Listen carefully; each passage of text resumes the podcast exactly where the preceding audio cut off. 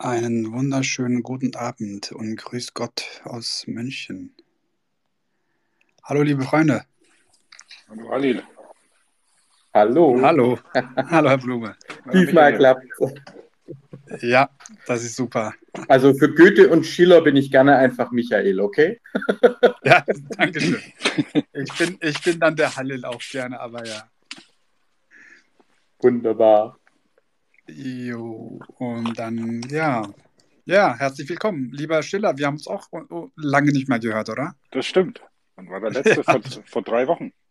Zweieinhalb, Das stimmt, oder? das, das stimmt tatsächlich. Ja, ist lange her. Wie geht's dir denn so? Gut, gut.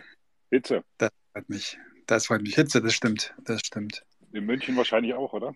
Ja, heute war sehr warm. Auch, ich glaube, 35 Grad hatten wir auch sogar. Aber äh, schauen wir mal. Wie ist denn das Wetter bei euch? Oder bei dir, Michael?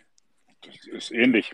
Brü- Brüllwarm, schwül, ziemlich schwül. Und aber es sieht gerade so aus, als ob von der Richtung von Michael, den Filtern, so ein Gewitter kommt oder so, aber wahrscheinlich nicht, oder? Aha. Richtig, wir schicken es gerade rüber. Ähm, Oh. da, genau, hier ist ja der Flughafen in der Nähe. Nein, es war heute schon heiß, aber alles soweit gut. Ich meine, Klimakrise. Vielleicht kommen wir ja heute drauf, wer weiß. Würde ich gern was zu sagen. Gerne, gerne. Ähm, ja, super. Ähm, ja, wir haben, wie angekündigt, äh, möchtest du uns über Martin Buber erzählen, der Philosoph, der jüdisch-österreichische, äh, deutschsprachige Philosoph äh, Martin Buber. Und auch angekündigt haben wir Otto Hirsch. Und da sind wir eigentlich einfach mal gespannt. Ich habe mich dann natürlich auch etwas mit äh, Martin Buber dann auch beschäftigt, da wir das ja angekündigt haben. Beziehungsweise, wir wollten ja das ja schon mal machen. Da hatten wir ja technisches, ein te- technisches Problem gehabt. Und deswegen konnte das ja gar nicht stattfinden. Und mir war erstmal der Name gar nicht so bekannt. Also, wer ist denn Martin Buber jetzt, habe ich mir die ganze Zeit gedacht. Dann dachte ich mir, aber den Namen habe ich doch irgendwo gesehen. Und was, was sah ich dann? Also, neben meinem Bett äh, habe ich, hab ich jetzt meine, meine gute Nachtlektüre. Und da, da schaue ich drauf und da steht Martin Buber drauf. Also irgendwie hatte ich das irgendwie total verpeilt. Also ich, äh, ich habe ich hab so, das sind glaube ich 100 hasidische Geschichten, die ich damals gelesen habe.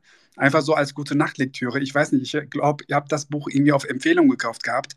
Aber den Namen Martin Buber weil, war mir einfach nicht so geläufig, dass ich das dann vergessen habe. Naja, war ein schöner Zufall jedenfalls. Und dann sind wir einfach mal gespannt, was wir hier noch über Martin Buber äh, zu lernen haben. Ja, vielen Dank, dass äh, wir jetzt die Gelegenheit haben und danke auch allen, die sich dafür interessieren. Äh, Otto Hirsch und Martin und Paula Buber. Ich äh, nenne die Ah, beiden Martin immer, genau, ich nenne die beiden immer gemeinsam. Ich werde das aber auch äh, ganz kurz äh, erklären. Ähm, Martin Buber ist sicherlich der bekannteste Name äh, unter den dreien, die wir hier gerade äh, äh, genannt haben. Er ist ein äh, österreichisch-israelischer jüdischer Religionsphilosoph ähm, gewesen, ähm, der ähm, einerseits zionistisch war, also für die Gründung des Staates Israel eingetreten ist, aber auch gegenüber dem Staat Israel wiederum auch durchaus kritisch war ähm, und äh, zum Beispiel dafür eingetreten ist, dass es ein binationaler äh, Staat werden muss. Ähm, er hat es immer wieder geschafft, sich zwischen alle Stühle zu setzen, weil er eben äh, ein Vertreter einer Dialogphilosophie war. Also er hat ähm, schon sehr früh gesagt, es ist praktisch Dialog, die Begegnung zwischen Menschen, die sei das äh, Entscheidende. Äh, äh, für Friedrich Schiller eine gute Nachricht. Schon in seiner Bar Mitzvah-Rede hat er dich erwähnt, Schiller. Ja, also da ist sozusagen er ähm, äh, erwähnt da Schiller, er erwähnt den Tierschutz. Also der legt schon sehr früh mit ähm, äh, heftigen Sachen los. Äh, übrigens in äh, Lemberg, heute Lviv, Ukraine, äh, damals äh, noch zu ähm, äh, Habsburg, zu Galizien äh, gehörig, wo er äh, bei seinen Großeltern aufwächst. Ähm, er heiratet später eine Deutsche, eben die Paula Buber aus einem katholischen äh, Haus, aus einer Münchner Familie. Ähm, was heißt heiratet? Die leben erstmal jahrelang zusammen und bekommen Kinder und heiraten erst, nachdem sein Großvater gestorben ist und auch dann tritt sie erst äh, zum Judentum über. Also man äh, sagte damals, die lebten in sogenannter wilder Ehe. Und heute weiß man, dass also die Paula Buber unglaublich viel mitgearbeitet hat in seinem Werk. Sie war ihm in vielerlei Hinsicht ebenbürtig. Sie hat auch später eigene Bücher geschrieben, aber die unter dem Namen eines Mannes, Georg Munk, äh, veröffentlicht. Ähm, sie hat aber beispielsweise auch bei den chassidischen Geschichten, äh, die du gerade erwähnt hast, Goethe, hat sie auch mitgeschrieben und äh, die waren später wissenschaftlich durchaus umstritten. Also da hat er etwas frei geschöpft ähm, in jungen Jahren und ähm, äh, ja, hat äh, gewissermaßen Tradition nicht nur aufgenommen, sondern durchaus auch äh, geschöpft. Sein mit Abstand wichtigstes Buch und äh, nach meiner Auffassung eines der wichtigsten Bücher des 20. Jahrhunderts überhaupt ähm, ist aber Ich und Du. Das erscheint, äh, erschien vor genau 100 Jahren, Ende 1922 ähm, erschien das. Und ich habe das schon im Studium äh, gelesen der Religionswissenschaft und habe es einfach nicht kapiert. Also ich gebe es einfach zu, es war mir zu tief und zu, also auch die Sprache, die er da neu geschaffen hat. Äh, es ist bis heute so, dass ich und du die Leute entweder begeistert oder aber abstößt, äh, weil sie sagen, da versteht man ja gar nichts. Und bei mir war es so, ich habe es am Anfang also nur oberflächlich verstanden, war da eher ja eher zurückgestoßen und habe es aber immer wieder versucht und in den letzten Jahren hat sich dieses Werk mir ähm, dann doch erschlossen und heute bin ich sehr, sehr äh, begeistert. Ähm, es ist also äh, Martin Buber ein unglaublich riesiges Werk. Ich sammle gerade, ich habe meine äh, Frau gebeten. Sie hat gefragt, was wünschst du dir zum Geburtstag? Ähm, tatsächlich die Werkausgabe von Martin Buber, sündhaft teuer. Ähm, aber nachdem ich vieles antiquarisch und vieles äh, erstanden habe, sammle ich jetzt seine gesamten Werke. Äh, in meinem aktuellen Arbeit und in meinem aktuellen Buchprojekt ist er einfach unglaublich äh, bedeutsam ähm, und ähm, ich halte ihn nicht für eine jüdische Autorität in erster Linie. Er ist in Israel, er gilt als interessanter Philosoph, aber er gilt nicht als äh, religiöse Autorität. Das wäre eher zum Beispiel Rabbi Jonathan Sachs, seligen äh, Angedenkens. Ähm, aber er ist mit Sicherheit einer der interessantesten Sozial- und Dialogphilosophen des 20. Jahrhunderts. Ja, also soweit Martin und Paula Huber sollte man meines Erachtens kennen. Er hat ähm, in äh, Österreich, wie gesagt, gelebt, in der Ukraine, in der heutigen gelebt. Er hat in Deutschland äh, gelebt, in der Schweiz, ähm, am Anschluss dann in Heppenheim bei äh, Frankfurt. Die Nationalsozialisten haben ihn und seine Frau natürlich gedemütigt und äh, vertrieben. Es ist ihm gerade noch die Ausreise gelungen mit seiner Frau. An dem Tag übrigens, an dem Österreich dem Deutschen Reich angeschlossen wurde, an genau diesem Tag entkam er buchstäblich in letzter Minute nach, äh, nach Israel, hat dort noch einmal eine wissenschaftliche äh, Karriere ähm, begründet ähm, und ähm, äh, ist da gewissermaßen als äh, Denker auch in Israel nochmal durchgestartet. Nach dem Zweiten Weltkrieg, nach der äh, Shoah, ähm, hat er sich dann wieder zwischen alle Stühle gesetzt, weil er nach Deutschland zurückgekehrt ist. Er hat zum Beispiel 1953 den Friedenspreis des deutschen Buchhandels angenommen, was in Israel noch überhaupt nicht gut ankam bei vielen, die gesagt haben, du kannst nicht jetzt schon auf die Deutschen wieder zugehen, nach allem, was geschehen ist, äh, die ihm sozusagen wieder die Hand reichen. Und er hat gesagt, doch, ich mache das und hat nicht nur Vortragsreisen in Deutschland unternommen, sondern zum Beispiel auch Heidegger besucht. Also der hat wirklich im Dialog ist der, ähm, ich denke ja immer, ich wäre schon mutig im Dialog, aber äh, der ist da nochmal eine Dimension mutiger äh, gewesen und ist auf Leute zugegangen, wo wir aus heutiger Sicht äh, sagen, das waren Antisemiten und trotzdem hat er das Gespräch gesucht, ähm, immer und immer wieder und ist seinem Dialog äh, treu geworden. Vielleicht noch ein Punkt, der vielleicht auch interessant ist, weil wir ja heute die Debatten haben über Pazifismus, ähm, das, was Volker Beck vor kurzem so schön Kapitulationsintellektuelle äh, genannt hat, nämlich Leute, die quasi sagen, man soll doch die Waffen niederlegen und die Ukraine soll sich gefälligst ergeben, ähm, um nicht noch mehr Leid zu verursachen und uns nicht zu stören und äh, ähm, äh, äh, unser behagliches Leben und unsere Gasimporte. Und interessanterweise hatte Buber diese Diskussion auch schon da war es Mahatma Gandhi, der also einen Brief geschrieben hat, in dem er ähm, die äh, Juden aufgefordert hat, sie mögen sich doch bitte ähm, nicht mehr äh, da wehren und, und äh, sie sollen den Nationalsozialisten und äh, den arabischen Gegnern äh, in äh, Palästina, wie es noch hieß, in der Region doch bitte waffenlos entgegentreten und quasi aufhören, sich da zu verteidigen. Und da widersprach Buber 1939 schrieb also zurück, dass ein Recht darauf besteht, äh, dass man sich verteidigt, wenn man angegriffen wird. Und äh, er als jemand, der wirklich immer für Dialog und immer für Verständigung eingetreten ist, hat da also Gandhi deutlich widersprochen ähm, äh, und ging also nicht so weit, dass er quasi gesagt hat, Dialog heißt Pazifismus, sondern Dialog heißt auch, dass man für das Leben eintritt. Ähm, und krasserweise enthält dieser Brief an Gandhi sogar dann eine Prophezeiung, äh, die man tatsächlich auf die Klimakatastrophe beziehen kann, könnte, die wir derzeit erleben. Ich bin mir also ziemlich sicher, 2039, wenn dieser Brief 100 Jahre alt wird, äh, wird also auch der nochmal ganz neu gelesen werden. Also ihr seht, Paula und Martin Buber, total spannend. Äh, letzter ähm, Punkt vielleicht noch Otto Hirsch. Ich erhalte diese Woche ähm, die Otto Hirsch äh, Auszeichnung hier in Stuttgart.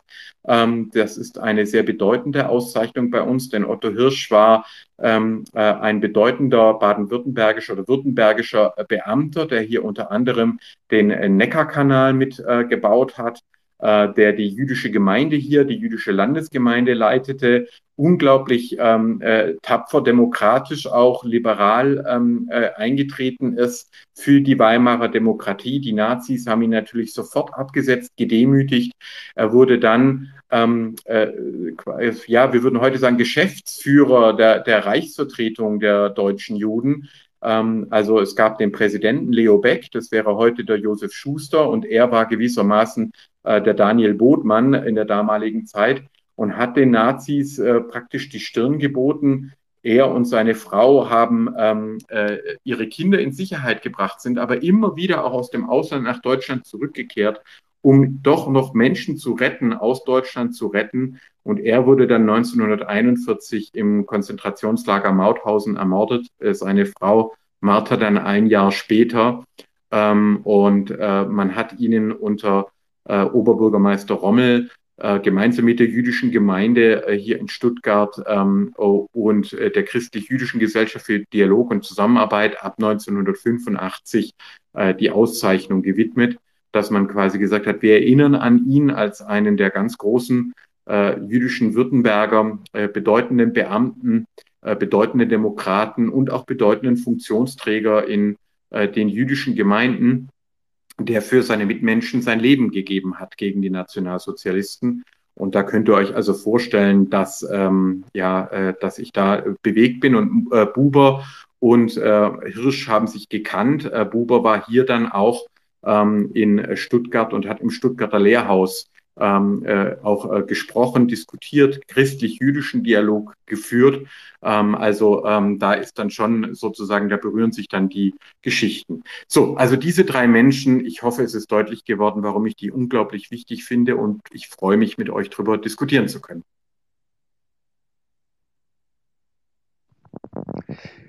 Ja, danke, danke für die äh, Einführung auch. Äh, sehr interessant. Und als äh, ich den Namen Otto Hirsch gehört habe, habe ich gedacht, äh, jemand anderen kenne ich doch mit dem Namen. Und da kam ich äh, auf das Buch, was ich in meiner Bibliothek habe. Das ist von Ernst Eduard Hirsch. Ich glaube, die sind verwandt. Er war auch ein Rechtswissenschaftler, äh, der mich damals interessiert hatte. Und der ist dann hat dann Deutschland verlassen und ging in die Türkei und hat in Ankara halt dann dort das, die, die, äh, an der Universität mitgeholfen, äh, die Fakultäten zu errichten und das, das äh, Jurastudium äh, nochmal äh, zu konzipieren und hat eigentlich auch einen Arbeitsethos gebracht in das Land. Deswegen war er auch sicherlich ein äh, großer Gewinn.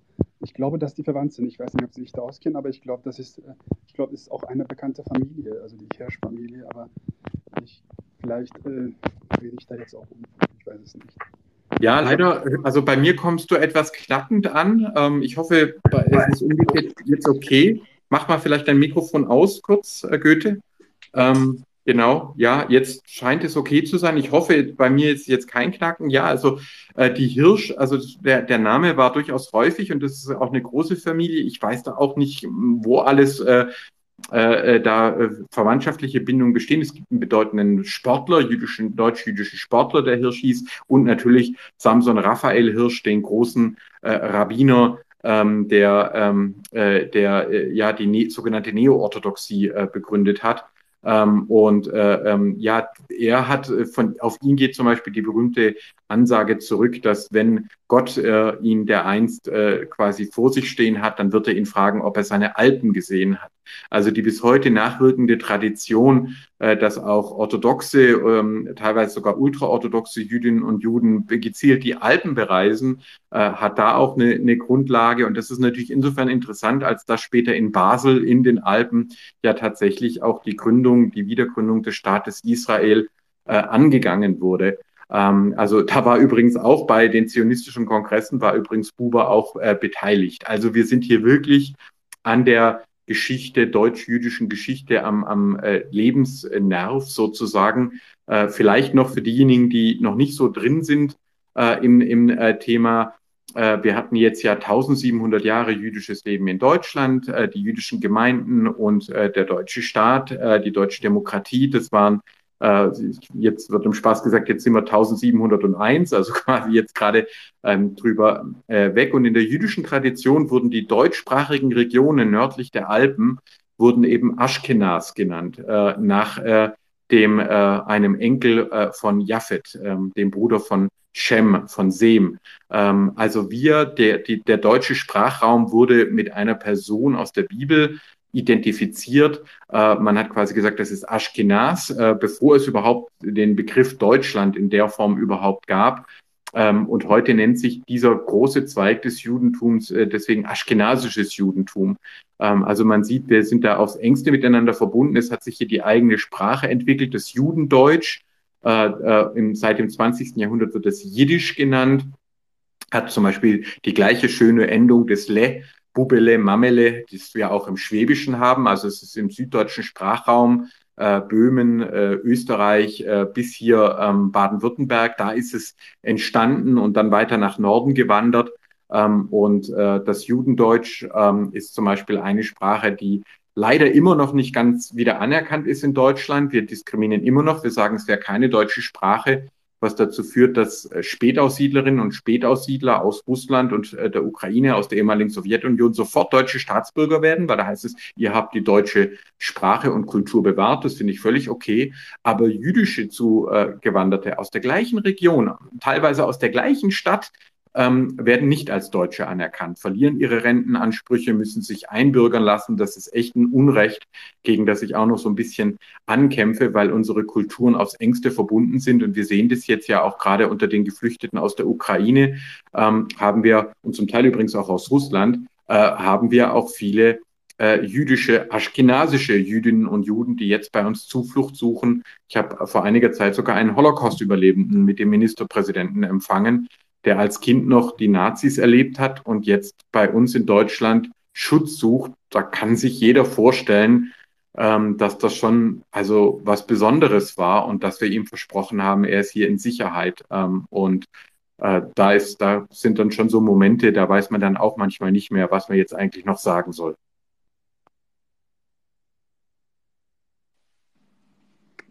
Ja, interessant. Ähm, das, du bist ja auch ähm, Antisemitismusbeauftragter der Landesregierung Baden-Württemberg. Ähm, wenn man auf diesen Krieg kommt und weil du es gerade angesprochen hast, äh, gibt es da laufende Programme oder, oder sowas, ähm, um, um, praktisch auch den, äh, den Juden in der Ukraine zu helfen? Macht ihr da irgendwas? Also ähnlich wie mit dem Irak und den Jesiden? Ja, es ist tatsächlich so, dass ähm, es verschiedene Aufnahmeprogramme gibt. Ähm, es werden natürlich äh, die meisten Flücht Geflüchteten aus der Ukraine sind nicht jüdisch, aber es gibt auch eine größere Zahl von jüdischen ähm, Geflüchteten und die nehmen wir natürlich bei uns auf in ganz Deutschland. Ähm, äh, es wurde ja sogar ein ganzes Kinderheim evakuiert nach, nach äh, Berlin beispielsweise. Ähm, äh, inzwischen nimmt auch der Druck in Russland zu auf die jüdischen Gemeinden. Vielleicht hat es jemand mitbekommen, dass der äh, der, der Rabbi, der äh, quasi der Chefrabbiner der jüdischen Gemeinde in Russland unter Druck gesetzt wurde. Er sollte den Krieg unterstützen. Das hat er nicht gemacht, ist daraufhin ähm, vertrieben worden, ähm, wiedergewählt worden, trotzdem nochmal in der jüdischen Gemeinde, aber jetzt eben äh, äh, ja geflohen. Ähm, und es fliehen also ähm, ukrainische Jüdinnen und Juden, aber auch russische Jüdinnen und Juden äh, nach äh, Mittel- und Westeuropa, nicht selten auch nach Deutschland und ganz stark auch nach Israel. Also es ist eine Fluchtbewegung aus der Ukraine, aber zunehmend auch aus Russland, ähm, weil natürlich das Regime dort auch umkippt und einige werden es ja verfolgt haben, als Lavrov davon gesprochen hat, dass Hitler selber Jude gewesen wäre und die Juden immer die schlimmsten Antisemiten gewesen wären. Da ist schon vielen klar geworden, dass das eine ganz schlimme Richtung nimmt. Ähm, und äh, ja, äh, das sieht man ja, dass äh, die, das russische Regime da ähm, auf äh, Argumentationen setzt, äh, die nicht gehen. Israel selber hat sich längere Zeit noch versucht, ein Stück weit neutral zu halten, aber jetzt wird in Russland auch die Jewish, ähm, äh, also eine, eine, eine, jüdische Nachrichtenagentur sogar äh, geschlossen und der Ton verschärft sich auch da. Also äh, Putin geht deutlich auf Konfrontation, nicht nur gegenüber de, dem liberalen Westen, sondern auch gegenüber dem selbstorganisierten Judentum in seinem eigenen äh, Land. Und äh, ja, da ist leider äh, diese dualistische Freund-Feind-Logik, äh, die er da aufzieht, mit rassistischen Untertonen, beginnt mehr und mehr auch das Zusammenleben der Religionen in Russland äh, zu beeinträchtigen, um es mal ganz vorsichtig zu formulieren. Das entspricht ja auch in etwa immer dem, was du auch in deinen Büchern geschrieben hast. Also, also ob das ähm, Islam in der Krise oder ähm, auch das ähm, zum Thema Judentum. Äh, dass irgendwie Antisemitismus dann bei diesen ganzen äh, Diktatoren und Diktaturen irgendwie dann doch immer noch eine Rolle spielt und immer wieder hochkommt und immer wieder rausgeholt wird, wenn Lavrov da, äh, wenn du da gerade Lavrov zitierst. Eine andere Frage, der, der, das fand ich jetzt spannend, der Brief von Buba an äh, Gandhi. Ähm, dann könnte man natürlich im Umkehrschluss sagen, äh, wenige Jahre später hat ja Gandhi praktisch diesen, diesen friedlichen Protest oder diese ja, friedliche Wende, friedlichen Protest in Indien hinbekommen, ohne Waffen und ohne äh, Anwendung von Gewalt. Ähm, ist das nicht ein bisschen ein Widerspruch? Ja, also wir würden aus heutiger Sicht tatsächlich sagen, es macht eben einen riesigen Unterschied, ob du gegen eine Demokratie antrittst, dann kann gewaltloser Widerstand erfolgreich sein. Also ähm, äh, ob das Mahatma Gandhi war oder auch zum Beispiel Martin Luther King und die Bürgerrechtsbewegung in ähm, äh, in den USA. Gegen die Demokratie funktioniert Gewaltlosigkeit oder kann funktionieren, dass du also sagst, ja, ich, ich rüttele die Mehrheit auf. Ich sage, so geht das nicht weiter. Ähm, und äh, eine kritische Öffentlichkeit wird dann unter Umständen auch vorgehen. Also es gab ja zum Beispiel das Massaker von, von Amritsar und so. Es gab ja äh, auch äh, britische Verbrechen, aber die, die, ähm, das Parlament und die Öffentlichkeit in Großbritannien haben eben dagegen aufbegehrt. Ähm, und genau das sagt Buber, und da hat er recht sozusagen schon, schon im Vorhinein, ist aber bei Diktaturen nicht der Fall. Es gab ja Versuche in Russland gegen den Krieg aufzustehen, aber am Ende durfte man ja nicht mal mehr mit einem leeren Blatt Papier ähm, demonstrieren. Ähm, ich sehe unter den Menschen, die heute da sind, äh, zum Beispiel Pater Nicodemus, glaube ich, äh, aus, äh, vom Zionsberg aus Jerusalem. Hallo, schön, dass wir uns mal wiedersehen und äh, hören. Und das ist ja also genau was, was äh, wir auch ähm, erleben. Es gibt auch in Israel schwere Konflikte, auch da ähm, äh, gibt es natürlich ganz unterschiedliche Gruppen. Trotzdem ist das Land eben eine Demokratie und es äh, ist zum Beispiel auch so, dass jetzt im obersten Gerichtshof auch ein muslimisch-arabischer Richter sitzt und äh, dass muslimisch-arabische Abgeordnete auch der Knesset angehören.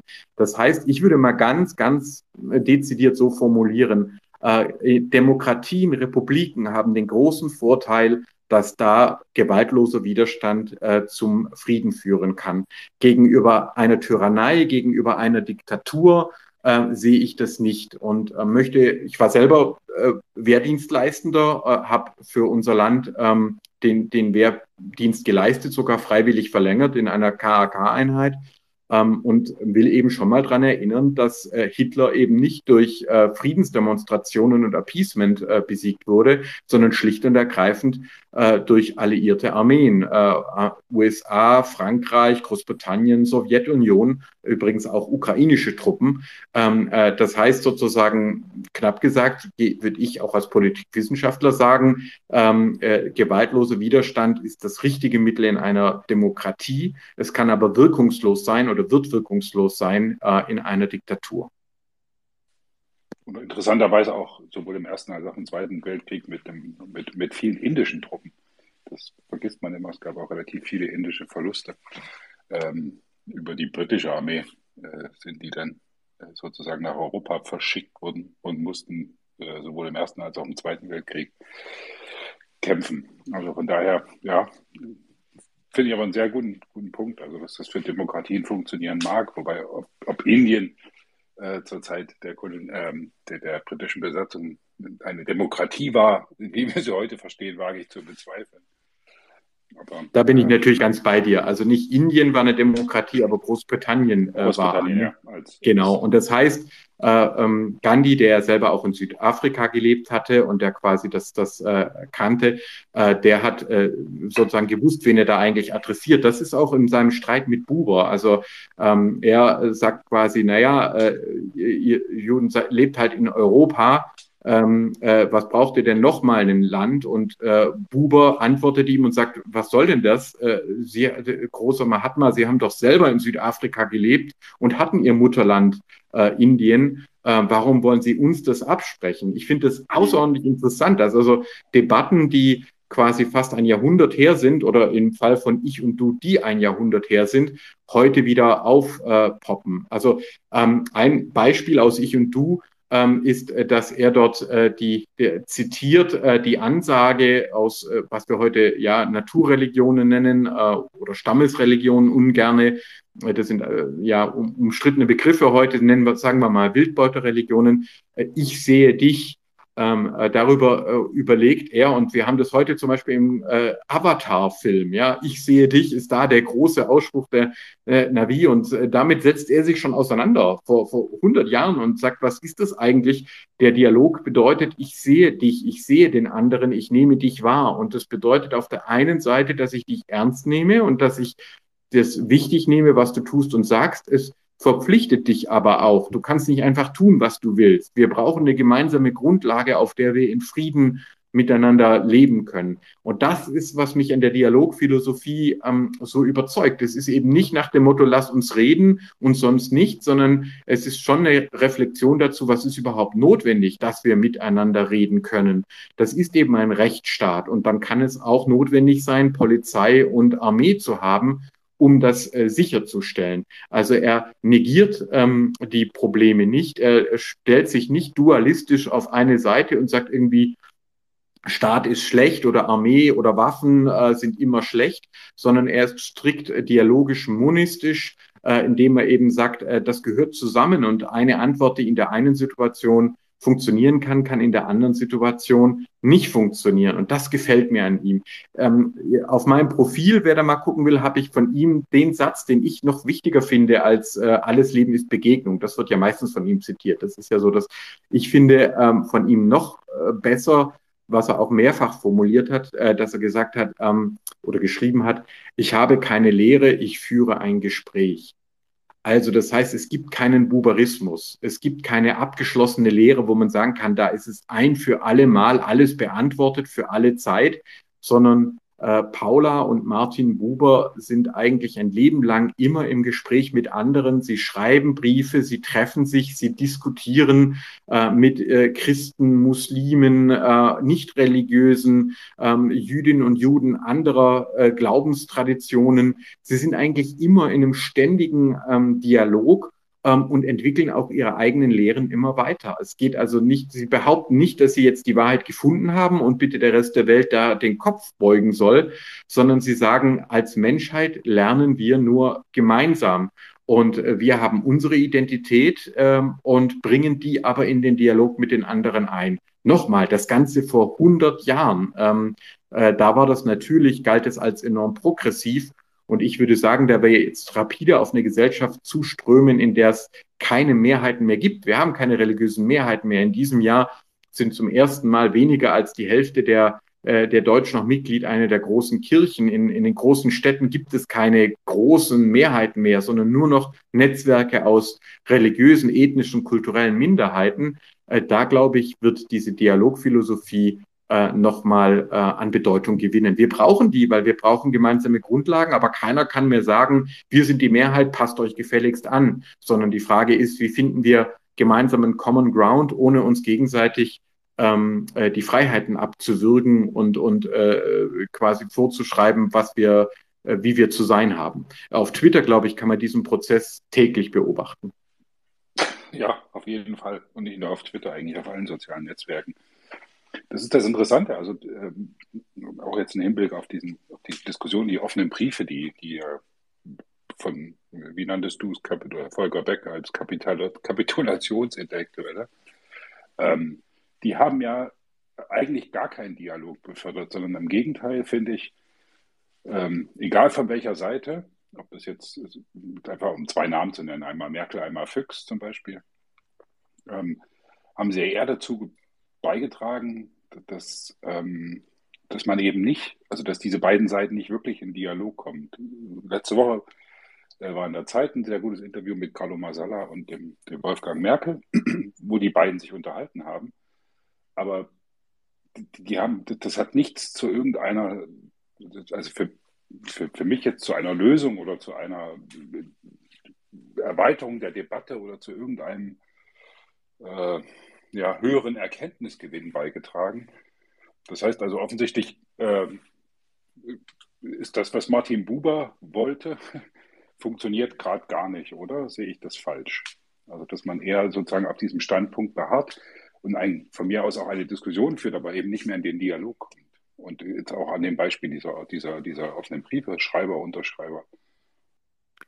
Ja, also das ist tatsächlich spannend, äh, weil natürlich auch Martin Buber in einer Zeit lebte, wo wir die Medienumwälzung hatten, die elektronischen Medien, also Radio und Film. Und Schon damals haben wir gesehen, wie gerade auch die Nationalsozialisten, die damals neuen Medien genutzt haben, um die Weimarer Demokratie zu, zu, anzugreifen und zu zerstören, die eben noch ganz klassisch bürgerlich auf Zeitungen und Bücher äh, gegründet ist. Ja, also bis heute reden wir von Pressefreiheit, obwohl ähm, äh, natürlich für die wenigsten Medien, die wir heute nutzen, noch tatsächlich eine Druckerpresse äh, da, da ist.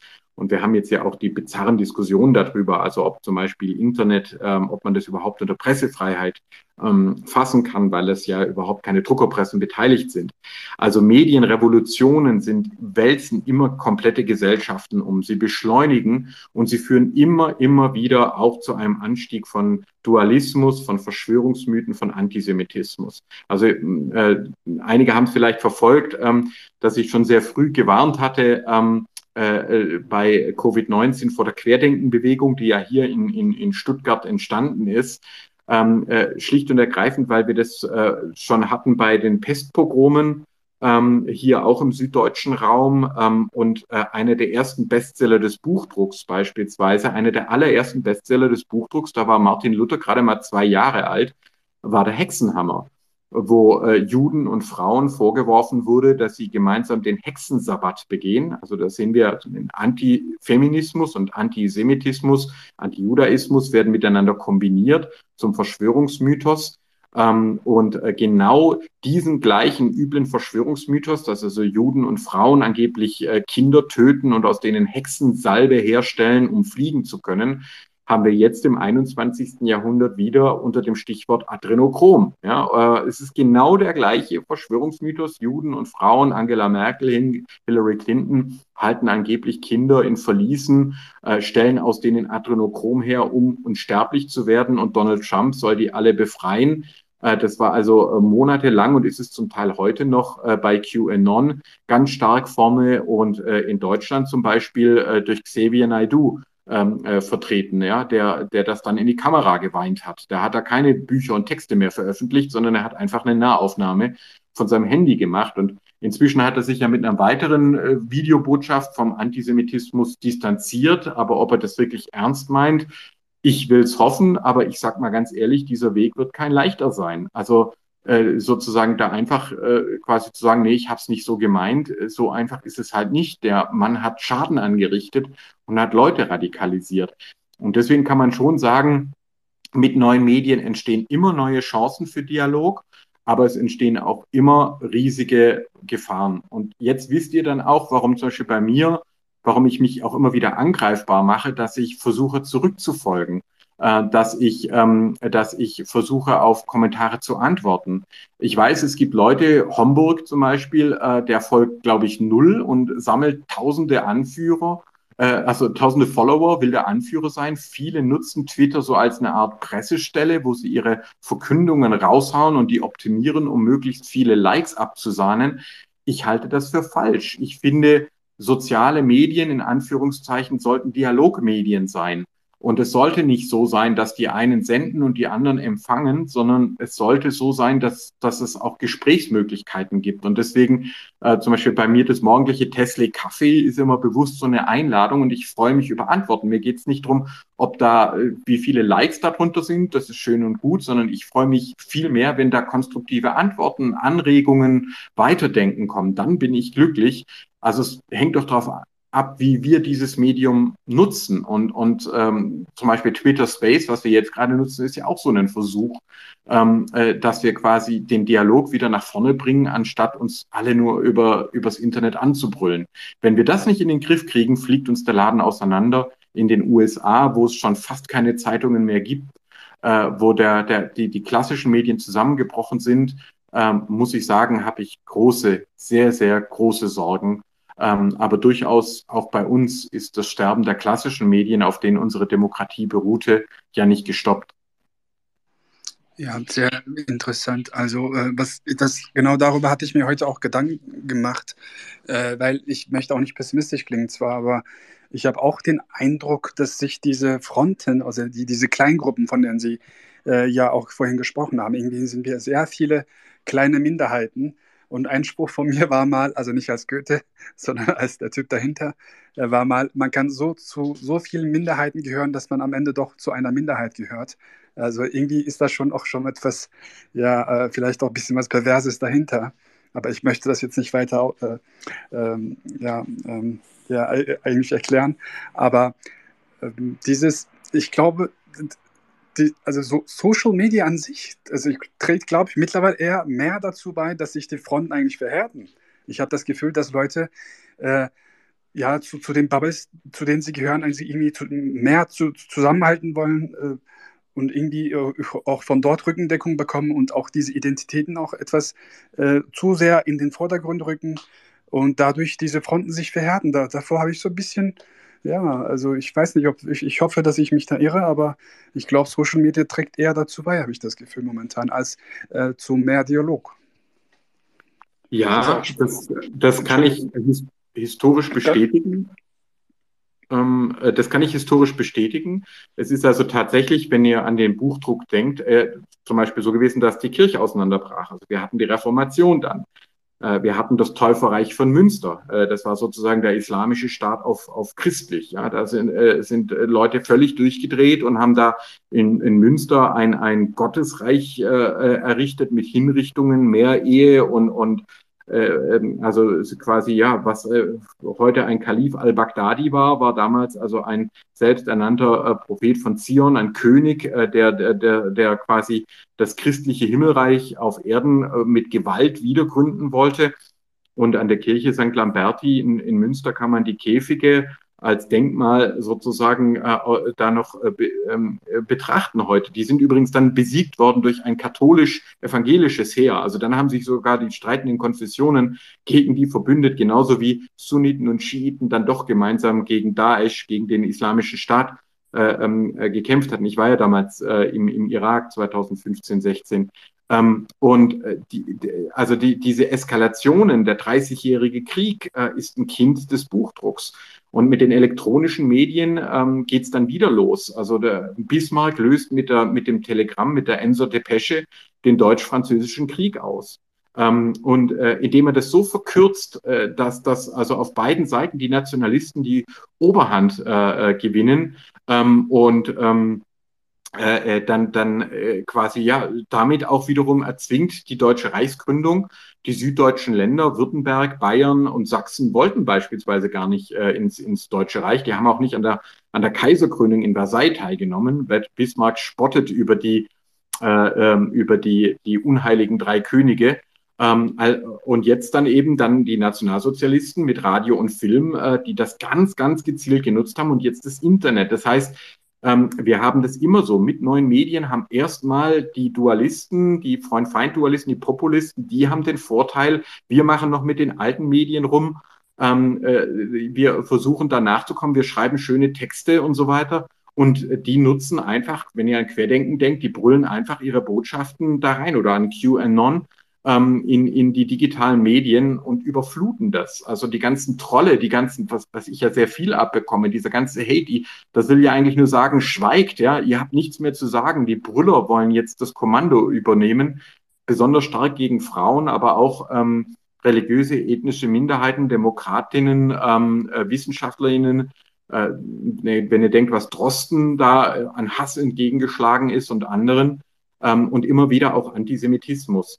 Also ich bin mittelfristig optimistisch. Ähm, ich glaube schon, dass, dass ich meine, wir haben es in der Vergangenheit auch geschafft, äh, den Buchdruck, ja, der ist ja gut, dass der gekommen ist äh, und die elektronischen Medien und ich liebe ja auch das Internet, ich nutze es ja auch gerade.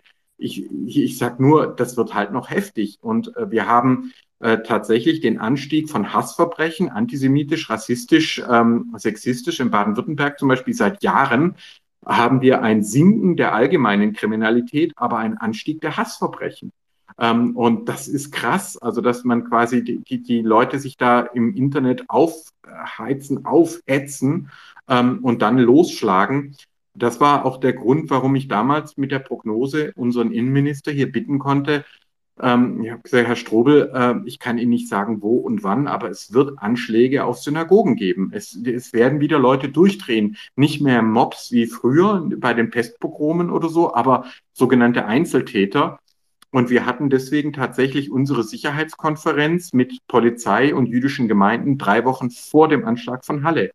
Also wir waren drei Wochen vor, es hat noch kaum jemand interessiert, es waren auch kaum Medien da, die jüdische Allgemeine und sonst hat niemand so richtig, ach ja, Sicherheit, was soll denn das? Aber es war einfach klar, was im Internet passiert und ich muss leider sagen, wir haben auch noch ein paar heftige Jahre vor uns. Ich erlebe das ja auch selber, also die Sicherheitsmaßnahmen auch in meinem eigenen Leben und meiner Familie sind in den vergangenen Jahren immer weiter äh, verstärkt worden. Ich war halt der erste Antisemitismusbeauftragte, bin digital relativ sichtbar und ich kann schon sagen, dass ich froh bin, dass ich vorher nicht gewusst habe, äh, was da auf einen zukommt. Also das ist schon Beschimpfungen, Drohungen, Klagen. Äh, also es ist äh, wirklich krass. Äh, letzter Punkt, äh, auch der sogenannte Islamische Staat, der wird gern als salafistisch bezeichnet, aber die richtige Bezeichnung ist digitales Kalifat. Der hat sich fast komplett über das Internet organisiert und ich habe in äh, Gerichtsprozessen als Sachverständiger gegen IS-Terroristen ausgesagt und habe mich äh, eigentlich komplett auf Internetquellen stützen können, weil der Islamische Staat seine ganze Ideologie ähm, über, äh, über das Internet verbreitet hat. Die haben gar keine, gar keine klassischen Medien, Zeitungen oder Bücher oder sowas. Nein, die, die, das, das war von Anfang an, war der Islamische Staat ähm, äh, quasi ein, ein Internet, eine Internetbewegung und dagegen sah dann Al-Qaida mit ihren äh, mit ihren Radiobotschaften aus äh, afghanischen Höhlen dann auch schon plötzlich ziemlich, äh, ziemlich alt aus, der sich Magazine wie Dabek anschauen will. Also klar gesagt, ähm, di digitale Medien polarisieren wie die davor, sie radikalisieren, sie verrohen. Und es ist jetzt unser Job, unser aller Job reinzugehen und am Dialog festzuhalten und den Dialog zu suchen und nach Möglichkeit digital, aber auch wieder real, ähm, weil ansonsten werden uns die Hater eine Demokratie nach der anderen zerschlagen und in den Demokratien mit Mehrheitswahlrecht sind sie ja schon sehr, sehr erfolgreich. Ja, und ähm, wenn wir jetzt vielleicht auf die, die volle Seite des Glases schauen, äh, ist der Dialog dann überhaupt auch fruchtbar? Also Sie betreiben ja auch aktiv Dialog äh, und auch interreligiösen Dialog. Wie ist das denn eigentlich? Also Sie beobachten das ja seit Jahren auch und da würde ich mich auch freuen, dass äh, vielleicht auch Pater äh, Nikodem, Nikodemus Schnabel sich vielleicht auch dazu äußert, auch als erfahrener Mensch. Ich bin auch ein ähm, ja, heimlicher Fan von ihm. ich bin ein offener Fan von ihm. Wir haben uns auch getroffen, aber ja, wir haben eine, also ich kann sagen, ihr wisst ja vielleicht, äh, ich lebe in einer interreligiösen Familie, meine Frau ist Muslimin, ähm, äh, christlich-muslimisch. Äh, wir haben einen Freundeskreis mit Jüdinnen, Bahai, nicht religiös natürlich, äh, sehr, sehr viele Jesidinnen. Nadja Murad äh, zum Beispiel ist ja eine der Frauen, die wir aus dem Irak äh, retten konnten. Ähm, äh, also ich erlebe Dialog im Alltag und jetzt zur Otto Hirsch Auszeichnung. Ich habe mir die Anmeldungen angeschaut und ich hatte Tränen in den Augen. Es sind praktisch alle Weltreligionen dabei. Also das ist Wahnsinn, wenn man sich denkt, was heute auch möglich ist, auch im Positiven. Aber der Hass ist eben auch eine Realität und ähm, ich weiß nicht, äh, Pater Nikodemus, wie, wie, du das sehen würdest, aber hier in, in Baden-Württemberg erlebe ich es so, dass nicht unbedingt der, der, die Zahl der, der Antisemiten, der Rassisten ansteigt, also auch in allen Untersuchungen oder so, die wir haben. Es ist nicht mehr Leute dualistisch, aber die Leute, die sind, die radikalisieren sich halt. Die werden gewalttätig, die heizen sich sozusagen auf über die sogenannten sozialen Medien, über Telegram, WhatsApp und so weiter. Und da kommt die Gewalt her. Nicht, dass jetzt plötzlich 80 Prozent der Bevölkerung gewalttätig werden, aber dass eben die Minderheit, die ohnehin in die Verschwörungsecke tendiert hat, dass die sich radikalisieren. Das würde ich sagen, ist hier in Baden-Württemberg das Problem, mit dem wir zu tun haben. Aber wie sieht es äh, in Jerusalem aus? ich habe eine Anfrage geschickt. Ich weiß nicht, also wenn äh, er möchte, ich hätte es gerne, Herr Schnabel das gerne annehmen und vielleicht auch äh, äh aus seinen Erfahrungen mit uns teilen. Aber Baden-Württemberg, Michael, gut, wir wohnen ja nun nur Luftlinie zehn Kilometer entfernt. Ähm, Baden-Württemberg muss man dazu sagen, es gab hier immer einen, ähm, sagen wir mal, ich nenne es mal einfach vorsichtig, braunen Bodensatz. Ähm, die, die NPD war, äh, Baden-Württemberg hatte das letzte oder eins der letzten Parlamente, wo Rechte mit drin saßen, jetzt die AfD wieder erneut. Ähm, letzte Woche hatte, hatten wir eine Veranstaltung in Filderstadt mit Winfried Kretschmann. Davor stand eben auch ein ja, Kriegstreiber, Querdenker äh, oder Antikriegstreiber, Querdenker, Corona-Leugner, was auch immer, Mob. Und ich sage es offen und ehrlich, wir haben es versucht, ein Dialog ist da eigentlich nicht mehr möglich. Also dieses, ähm, das, das Ganze lief über Telegram, äh, das Ganze wurde auch danach über Telegram, über diverse Kanäle dann gefeiert. Am Wochenende waren wieder über 1000 in, in Reutlingen unterwegs ich weiß nicht, die Leute sind nicht abzuholen. Also wenn, wenn, deswegen tue ich mir echt schwer, wenn da einer kommt mit, wir müssen Leute abholen oder ähm, ja, die, die Menschen mitnehmen. Die wollten weder abgeholt noch mitgenommen werden, die dort standen, sondern die wollten einfach nur brüllen. Also da gab's, äh, war kein Dialog da und auch keine Dialogbereitschaft. Ähm, ich denke mal, das wirst du genauso erleben. Du warst ja auch auf, auf einer von diesen Querdenken oder na doch, schon relativ lange her, auf diesen Querdenken-Veranstaltungen. Ähm, hast du erlebt, dass da eine Bereitschaft da ist, sich wirklich auszutauschen oder ist es eigentlich nur sozusagen jemanden die Meinung ins Gesicht zu brüllen? Ja, also ich habe zum Beispiel Pforzheim, die Stadt Pforzheim hatte mich gebeten, auf einer ähm, Demonstration zu sprechen, äh, als Querdenken dort aufmarschiert ist. Ähm, Pforzheim ist eine Stadt, die immer wieder angegriffen wird, weil sie ethnisch, religiös sehr vielfältig ist. Also da werden quasi immer wieder Rechtsextreme und andere Bewegungen sind ja besonders aktiv. Sie hoffen quasi sozusagen das Zusammenleben da, da anzuzünden. Und da hatte mich quasi das, das äh, demokratische Bündnis äh, Pforzheim äh, gebeten zu sprechen. Und das war schon krass. Also wir standen da mit Masken und Mindestabstand, so mit so Schals, dass jeder von uns anderthalb Meter äh, entfernt ist, friedlich vor vor dem, dem, äh, dem äh, Theater und diese Querdenken-Demonstration zog von der Polizei geschützt an uns vorbei und die Leute brüllten uns an, ja, Frieden, Freiheit, Demokratie. Und wir sagten, ja, ja, äh, was geht? Ihr seid auf einer angemeldeten Demonstration, ihr werdet von der Polizei geschützt und trotzdem glaubt ihr, ihr seid hier verfolgt und müsst euch mit, mit Aggressivität gegen eine vermeintliche Covid-19-Verschwörung verteidigen. Ähm, äh, das ist tatsächlich äh, das, äh, das äh, Thema. Ich habe ja schon öfter davon gesprochen, den Begriff Dualismus, den finden wir auch bei Buber, den finden wir ganz stark äh, bei äh, Jonathan Sachs. Ähm, und das ist mir ein ganz wichtiger Begriff geworden. Also wenn ich die Welt nur noch einteile in Freund oder Feind, wenn ich keine keine Grautöne mehr zulasse, wenn ich sage, es gibt die absolut bösen Verschwörer und die wollen mir ans Leder, ja, und dann ist man natürlich schon sehr nah am, am Antisemitismus. Ja, aber das kann auch losgehen mit Pharmalobby, Parteien, Systemparteien und so weiter. Also die anderen sind nicht mehr Andersdenkende. Das sind, das sind Feinde, ja, das sind äh, die, die Zuwanderer sind Invasoren, die Virologen sind Giftmischer und so weiter und so fort. Und das, was du gesagt hast, kann ich eben bestätigen. Ähm, äh, ich habe ja die sogenannte Gebirgsregionen Medienthese am, am KIT Karlsruhe da auch präsentiert und mit den Studierenden diskutiert, kam auch sehr groß dann in der Süddeutschen Zeitung und wurde hier im Süden ähm, äh, auch, auch intensiv diskutiert. Ich komme nur leider nicht dazu, das Buch dazu zu schreiben.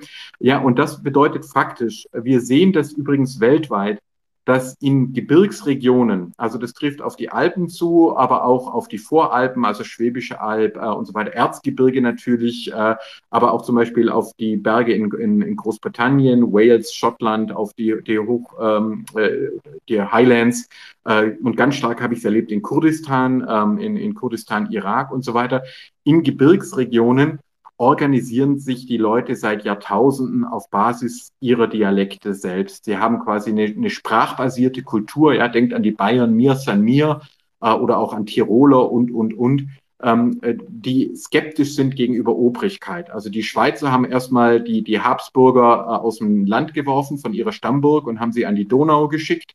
Ähm, und genauso hier bei uns im Württemberg, die Hohenzollern, die hat man an die Elbe nach Berlin geschickt und hat gesagt, gründet eure, eure Reiche bitte an den Flüssen, aber lasst uns hier uns selbst verwalten. Ähm, und das ist also einerseits total gut. Also du hast hier eine uralte föderale demokratische Traditionen, Selbstverwaltung und so weiter. Aber das kippt auch sehr, sehr leicht eben in den Dualismus um. Also die da oben, das sind Verbrecher.